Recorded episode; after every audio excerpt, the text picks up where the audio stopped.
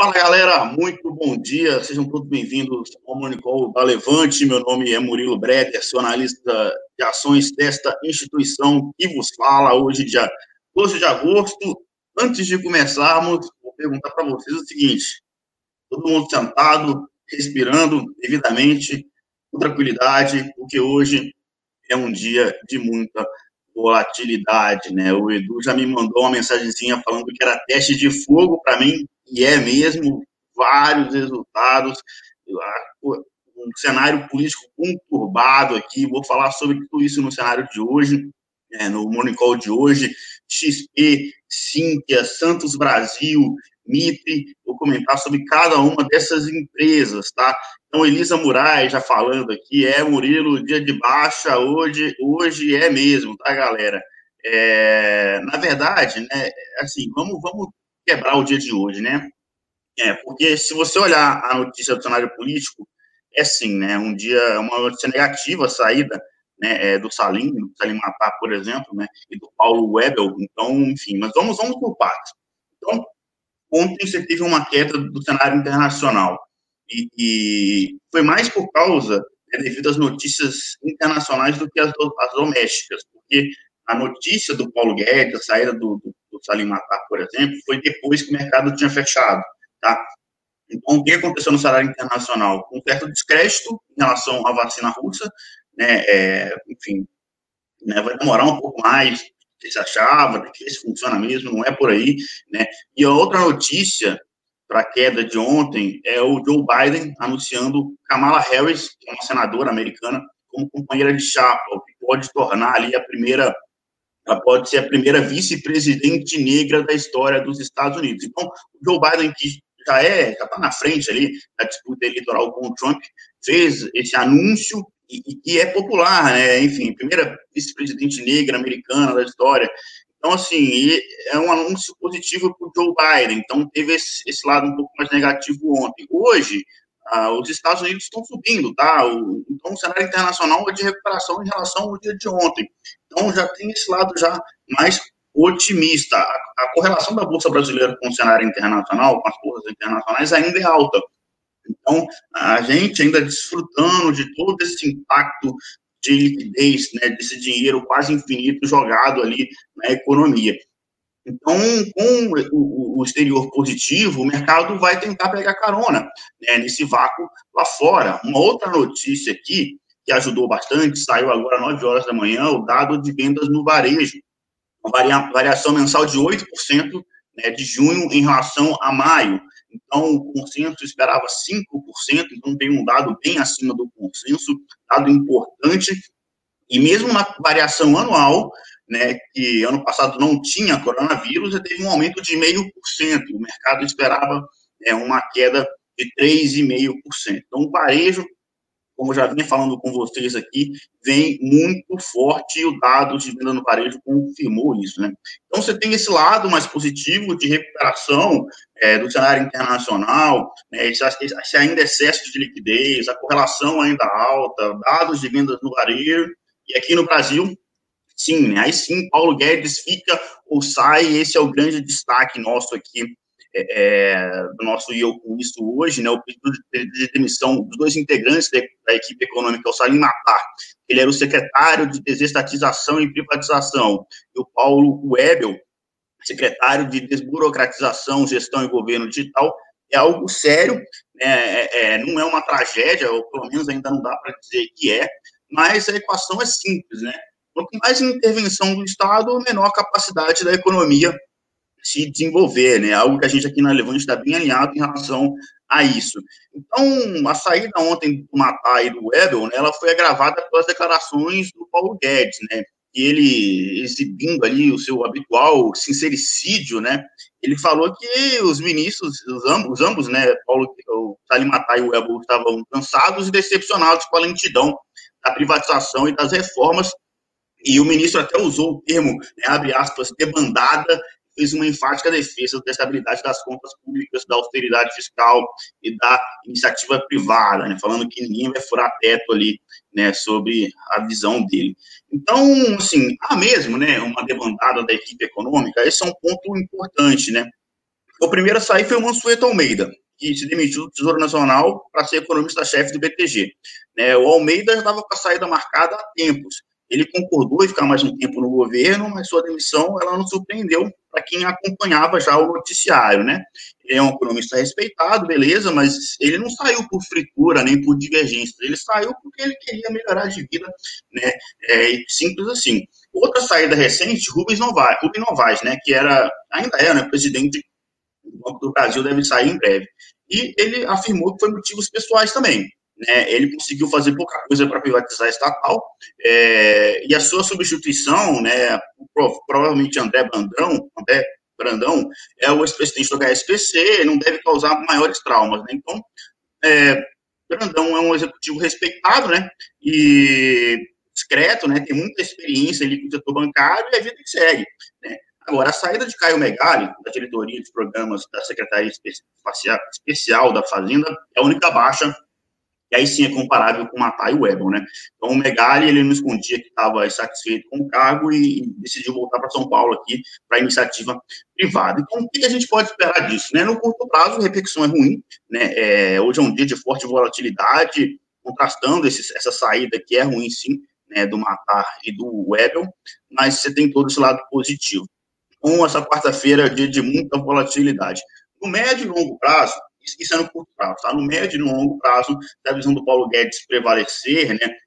O governo perseverar ali na visão correta de equilíbrio das contas públicas é, e da redução do tamanho do Estado, essas demissões são apenas um solavanco aqui é, é, no meio do caminho, né? Então, ao contrário, né, se o governo sucumbir às tentações populistas ali de tentar gastar mais no curto prazo e adiar o encontro com, essa verdade, verdade das contas, ali, os ajustes das contas, né?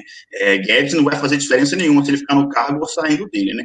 Agora, assim, o mais importante é a gente pensar que as notícias de ontem, né, é, e as falas do Guedes não necessariamente vão definir o rumo do mercado daqui para frente. O dia de hoje não define, tá? A bolsa já está de lado já tem algum tempo e, na verdade, isso é só mais um capítulo de uma complexa novela da política brasileira, né? É, enfim, é, é, Brasil, né? Já passou por várias coisas muito complexas e, e, conforme eu vinha falando, nós vínhamos de quatro meses de alta consecutivos e, e uma hora é, ia cair, né? Então, assim, ainda está no meio do mês, né? Nem chegou na metade do mês ainda, mas essa instabilidade é normal, tá? Mas aí, olhando já a Bolsa nesse exato momento, 10 e 8 da manhã, a Bolsa já abriu em alta, né? É, o índice futuro nesse exato momento ainda 0,6, lembrando, né, galera, que agora índice futuro mudou, agora é o INV20, tá?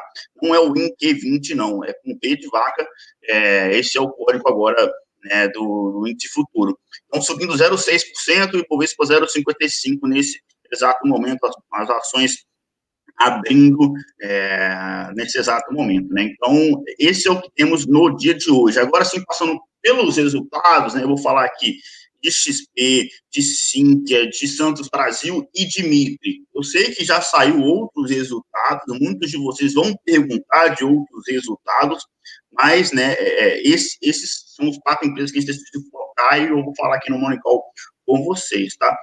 Os outros resultados a gente vai abordando, né, se for o resultado de uma empresa, de uma série né, específica, a gente vai falar nos relatórios específicos das séries, mas hoje nesse Morning sobre essas quatro empresas, tá?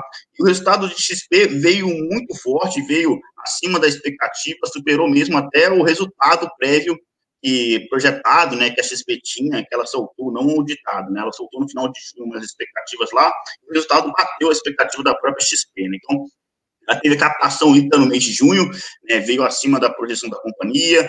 Os ativos sob custódia fechou o trimestre em 436 bilhões de reais. A expectativa é chegar em um tri, né? Esse, esse é o sonho grande da XP.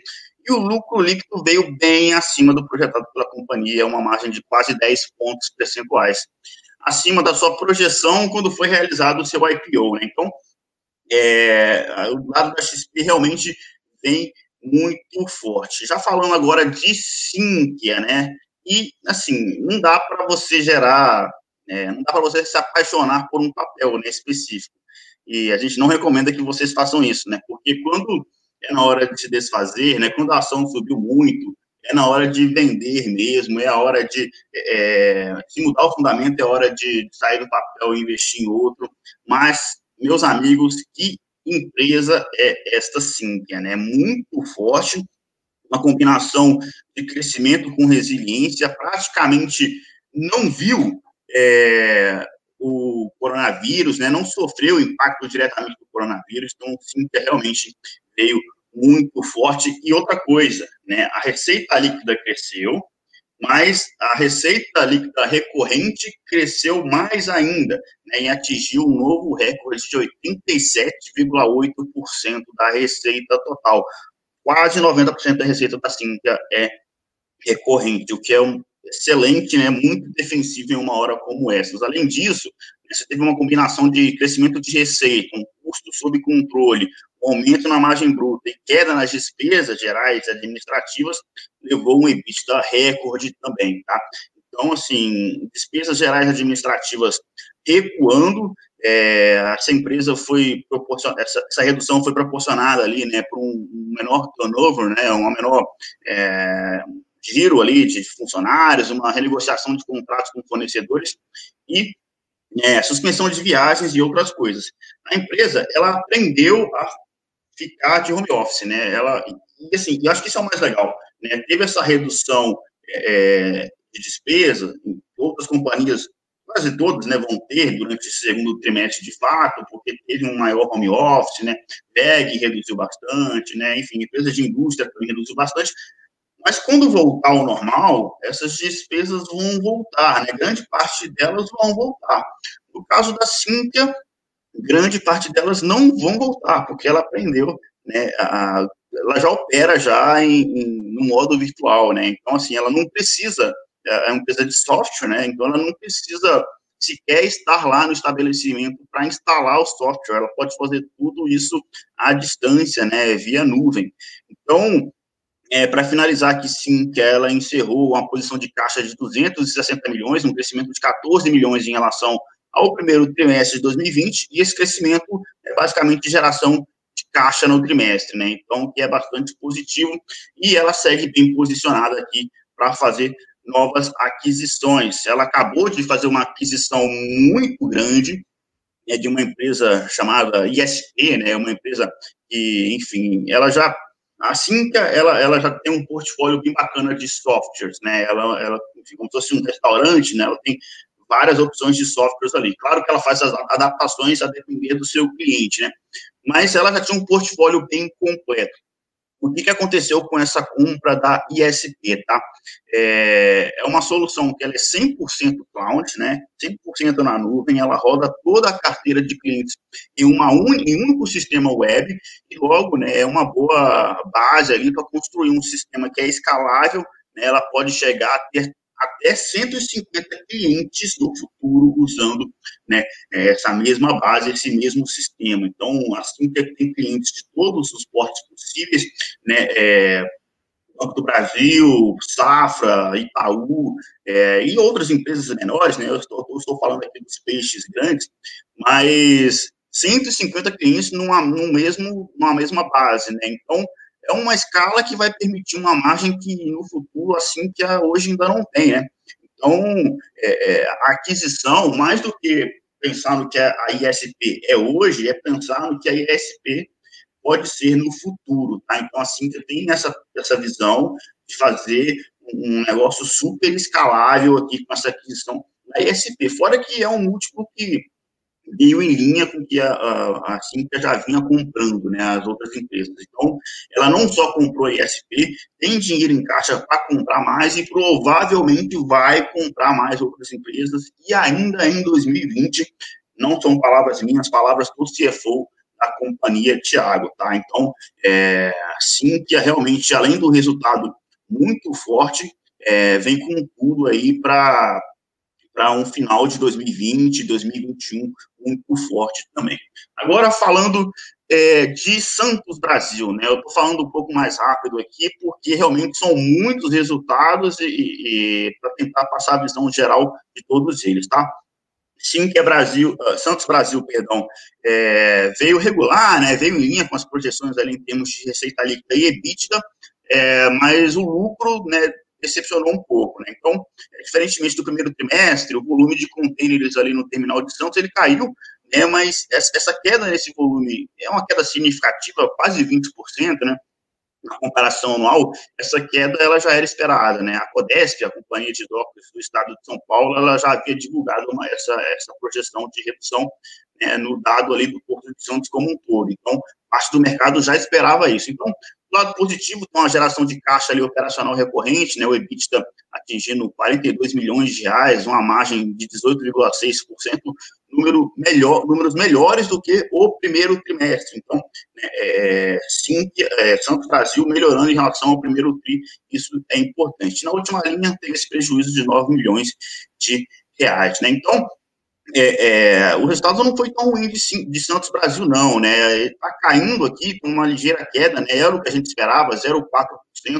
É, não estava 100% precificado, esse resultado mais fraco de Santos Brasil, mas estava parcialmente precificado. Né? Então, é, ontem, né, eu estava fazendo aqui a live é, de assinantes de Small Caps junto com o Eduardo Guimarães, e, enfim, quando sa... e tinha acabado de sair o resultado de Santos Brasil, né? E quando o pessoal viu o prejuízo, é, isso, é, isso é normal, né? Muitos investidores vão direto ali é, olhar o lucro, o prejuízo, e nem sempre isso é o mais importante, tá, galera? No caso do Santos Brasil, teve um prejuízo, né, e mesmo assim não quer dizer que a ação vai despencar necessariamente boa parte disso, porque o mercado já estava esperando por causa ali da redução de volume de containers, tá?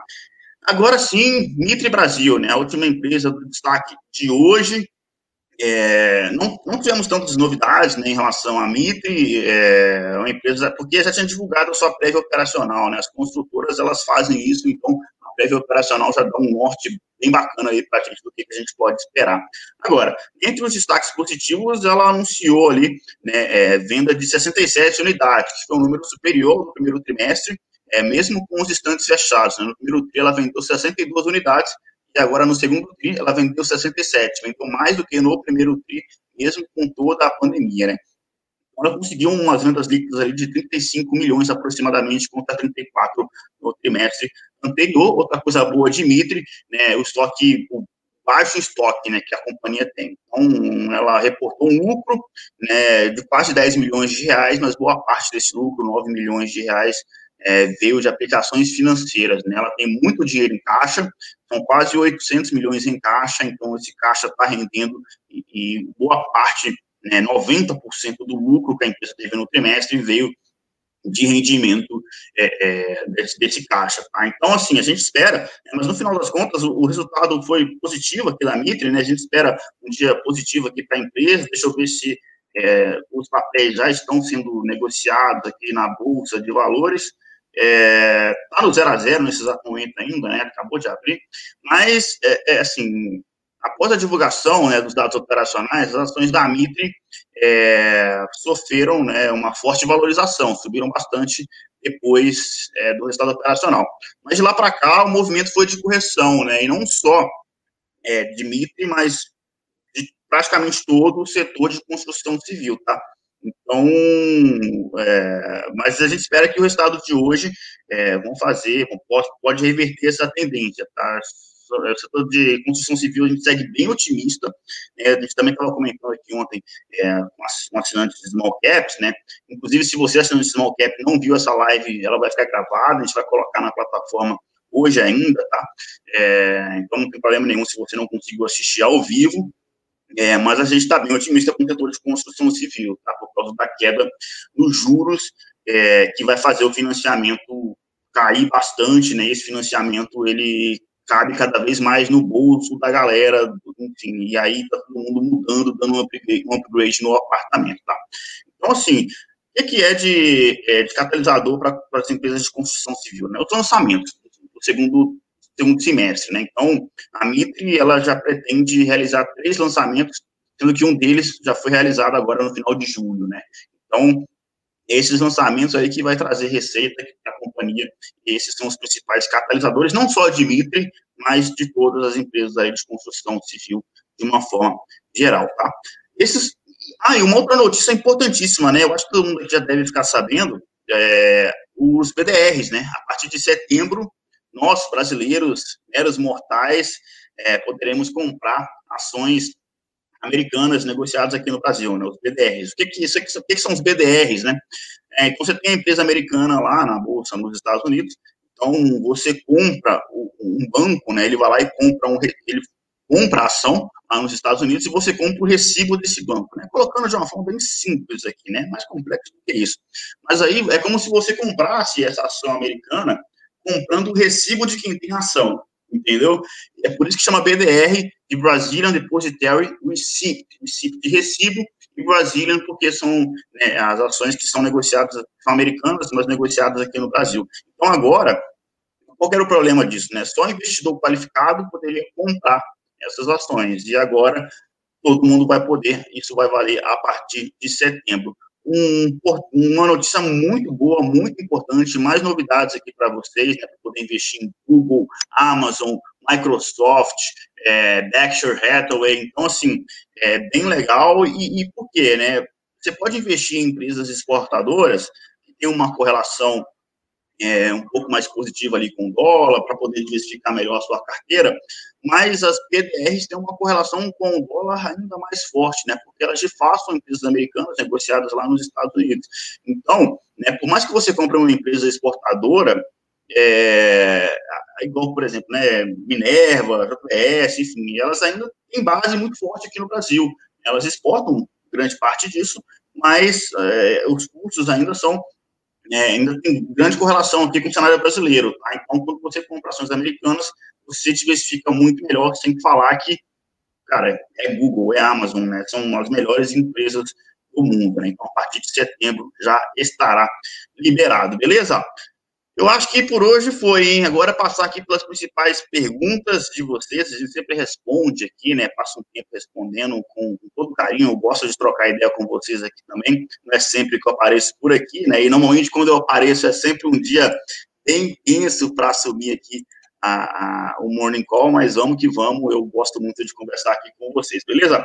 Ricardo Ângelo, é, a B3 liberando a negociação de BDRs americanos para pessoas físicas, na sua opinião, vale a pena comprar BDRs aqui ou comprar lá fora, né? Como que fica a liquidez?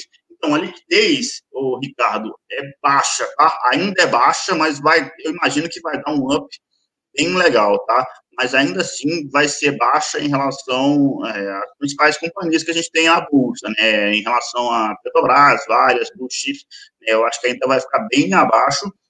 É um ponto de atenção, né? Mas é, é, é bem interessante, tá? E esse esse contraste de investir via BDRs ou investir é, via ações americanas, né, via uma corretora americana, é, tá bem interessante esse embate, tá? Eu tô dando uma olhada que ainda não tenho uma opinião formada, para ser bem sincero, porque é, hoje, né, inclusive acho que ontem, a Avenue liberou é, corretagem zero, né, para você investir diretamente nos Estados Unidos. Então, você, tem esse ganho de liquidez, né, porque você já está comprando a bolsa direto americana, não tem DDR, né, que vai ser uma liquidez menor, né, então, enfim, é, é, bem interessante esse embate, eu ainda não tenho opinião formada de qual opinião, que, qual opção que é melhor não, tá?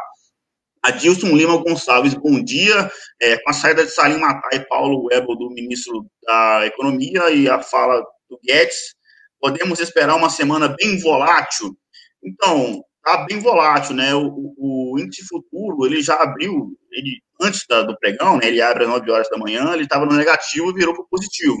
Imagino que parte dessa, dessa virada, como eu tinha comentado aqui né, no início do Morning Call, é devido a esse cenário é, internacional melhor e também por causa dos dados de venda no varejo, né, que realmente veio muito forte e surpreendeu o mercado. Mas é volatilidade, cara, né? É assim, a gente está reduzindo a volatilidade, se olhar o VIX, né, é, o índice de, de volatilidade, mas deve dar um, deve dar um, um aumentozinho bom essa semana, tá? É porque agora tem que ver o desdobramento dessas decisões, dessas, dessas demissões, tá?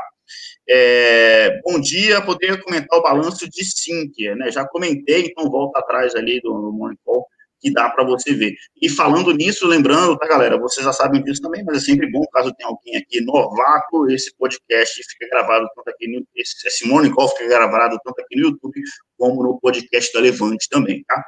É... Valdenor Pereira, bom dia, lá de Salvador, abraço Salvador, já fui aí alguns anos atrás, tem muito tempo não, vou, não volto em Salvador, cidade sensacional. É... Pedro Paulo, fala Murilo, fala Pedro Paulo, o Ibovespa varia entre 100 mil e 104 né, mil pontos. Isso pode indicar sinal de queda. Então, Pedro Paulo, isso é um sinal de consolidação, né? O mercado ele subiu quatro meses seguidos e agora ele está realmente oscilando ali entre 100 mil e 104 mil pontos. É, é, pode ser, cara, assim, né? O mercado oscila bastante, agora ele está ali consolidando, definindo é, enfim, eu sou quase 100% fundamentalista, mas sendo um pouquinho de análise técnica aqui, né, é, ele está um momento de definição, né, se ele vai continuar subindo ou se ele vai cair. Então, é, ele está nesse exato momento de lado, mas é um de lado que ele antecede essa definição de, de, tendência, né, será que a gente vai continuar subindo ou vai ter um recuo, né? Até então, ainda não dá para saber, a única coisa que a gente sabe é que a bolsa continua de lado, tá? É, José Benício Pode haver queda no preço das ações da Petrobras se o BNDES vender parte da sua participação na empresa? Pode sim, né? Isso, na verdade, já aconteceu até com o PEC 3, né? Depende da forma com que o BNDES vai resolver vender as ações e, e, e mesmo antes que ele, de fato, venda, tem um negócio chamado overhang, né, que eu já comentei aqui no, a última vez que eu vim aqui no Morning Call, né, então o mercado ele fica esperando o que, o, como que vai ser essa venda do BNDES, quanto, a que preço, de que forma, e, e isso deixa os investidores um pouco de fora de Petro, né, porque, pô, eu não sei o que, vai acontecer, então vou ficar, vou esperar. Né, então, esse é o tal do overhang, né, então até porque se vier um, um follow-on, por exemplo, né, vai haver diluição, é, então, sem falar que normalmente os institucionais, que a gente sempre fala isso, mas é, é importante frisar sempre, né? O follow-on, você tem uma pressão negativa no preço, né? Porque é, os institucionais, que é quem define o preço do follow-on, normalmente puxa o preço para baixo, porque obviamente você quer pagar um institucional, né? Um, uma instituição grande quer pagar o menor preço possível pelas ações. Então, você tem uma pressão negativa. Sim, então, resumido, sim, o BNDES, a intenção de vender, é, a intenção do BNDES de vender essa participação na Petro é algo que está segurando mais ali as ações, tá? É, André de Medeiros, a vacina russa não convenceu a saída de nomes do governo e somado aí suas incertezas das eleições americanas. A Bolsa realmente está em outro patamar ou é a renda fixa que já morreu mesmo? Excelente pergunta, André de Medeiros, uma figurinha carimbada aqui no Monicol, direto participando aqui. Hoje o Mauri acho que não apareceu ainda, né? Ou apareceu, né? Ainda não veio pergunta do Mauri aqui, ele está sempre frequente aqui no Monicol, né? Mas, enfim, excelente pergunta, Andréia.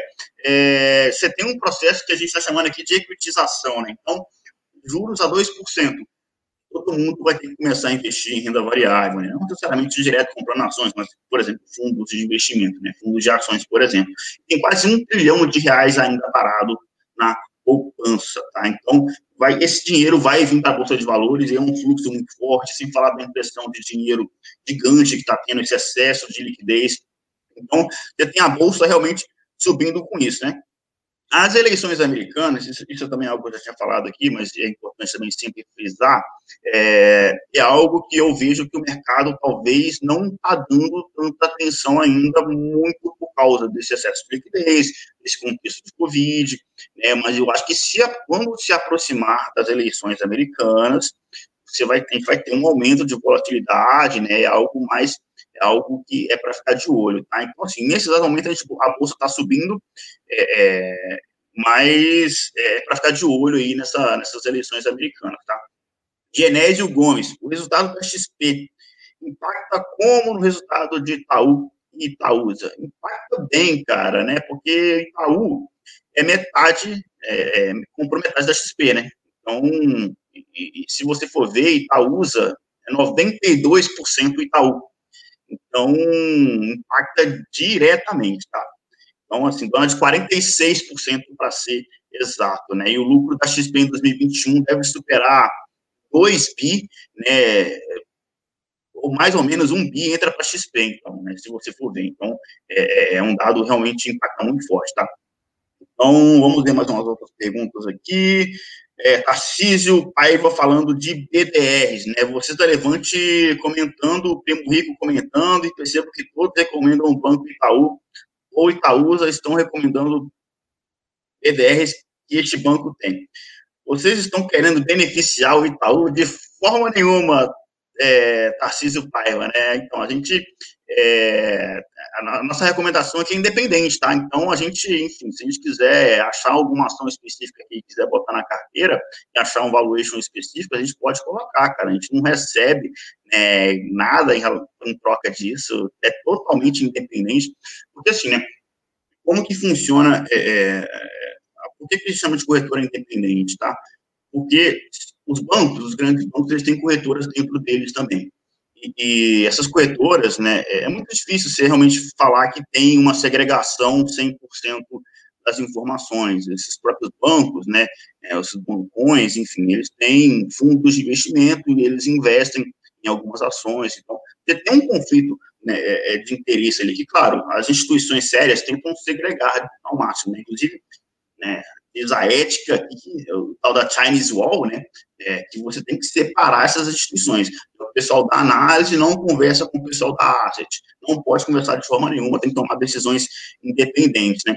Mas tem sim, né, esse certo conflito de interesse. A gente não tem conflito de interesse nenhum, né, a gente põe ali o que a gente quer colocar na nossa carteira, tá? Então, enfim, é só uma coincidência mesmo, não tem nada aqui de ninguém querendo beneficiar e tal, não, tá?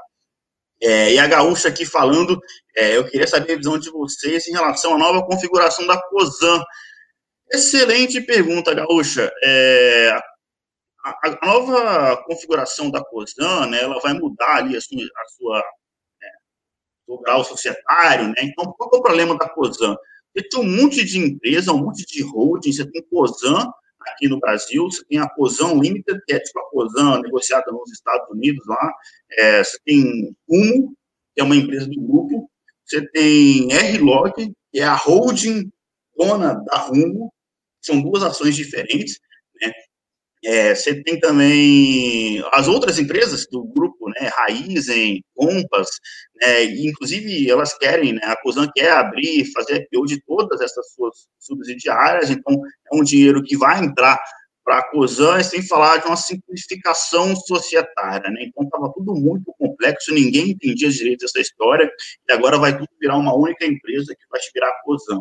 Então, isso vai, vai melhorar bastante, é o que a gente chama de re-rating, né? Então, o mercado ele vai dar um, grau melhor, uma nota melhor para a organização societária da COSAN, e com isso a empresa vai ficar, né, conseguir captar dinheiro de uma forma mais barata, enfim, a gente tem uma boa perspectiva, assim, para as ações né, da companhia, tá? É, e, por fim, Paulo César, por conta da queda no lucro da Raia Drogazil, é também uma esperada uma queda no lucro da Panvel. Sim, tá, Paulo César, o resultado do segundo TRI da Panvel é, deve ser afetado, sim, é, não, não necessariamente algo específico da Panvel, é, mas por causa que mesmo os setores da farmácia, né, setores farmacêuticos foram afetados pelo Covid-19, tá? Então, vai ter, vai vir um segundo TRI, sim. É, se você fizer uma comparação anual, né, em relação aos dados do ano passado, sem Covid, você vai ter uma queda, sim, nas principais linhas, tá? Mas é, é normal, é coisa do setor inteiro como um todo. Enfim, passando aqui, respondi umas mais de 10 perguntas aqui, eu adoro fazer isso, né, mas Precisamos também voltar ao trabalho. Hoje tem vários relatórios para escrever aqui também. É, hoje a bolsa subindo, por incrível que pareça, né? Ontem muitos de vocês ficaram assustados com a saída, né? É, enfim, e de fato é ruim, né? A saída do Salim e do, e do Paulo Webel, mas hoje a bolsa subindo 0,86% nesse exato momento. O Santos Brasil caindo um pouco, né? 0,2%. Mas conforme esperado, sem muito susto, a gente já esperava esse impacto mais ligeiramente negativo depois do resultado, né? Eu acho que o resultado surpreendeu a gente um pouco mais negativamente. É, não foi tão ruim, né, mas não foi um resultado maravilhoso de Santos Brasil, não, não, não tá? É, e por fim, Mitre aqui também caindo e Sinqia subindo 2%. Né? Sinqia, é, o resultado veio muito forte, mas as ações já tinham subido bastante ontem, né? subiu 3% ontem, já tinha subido muito também, é, mais ainda do que ontem, quando a empresa anunciou a compra da ISP, eu já comentei aqui nesse Morning Call também, uma baita compra da Cintia, beleza? Galera, muito obrigado pela atenção dos senhores, por terem acompanhado este Morning Call até aqui, é sempre um prazer voltar a falar aqui diretamente com vocês, mais um forte abraço, um ótimo, uma ótima quarta-feira a todos, até mais, valeu. Para saber mais sobre a Levante, siga o nosso perfil no Instagram, levante.investimentos. Se inscreva no nosso canal do YouTube, Levante Investimentos. E para acompanhar as notícias do dia a dia e mais sobre a Levante, acesse nosso site levante.com.br.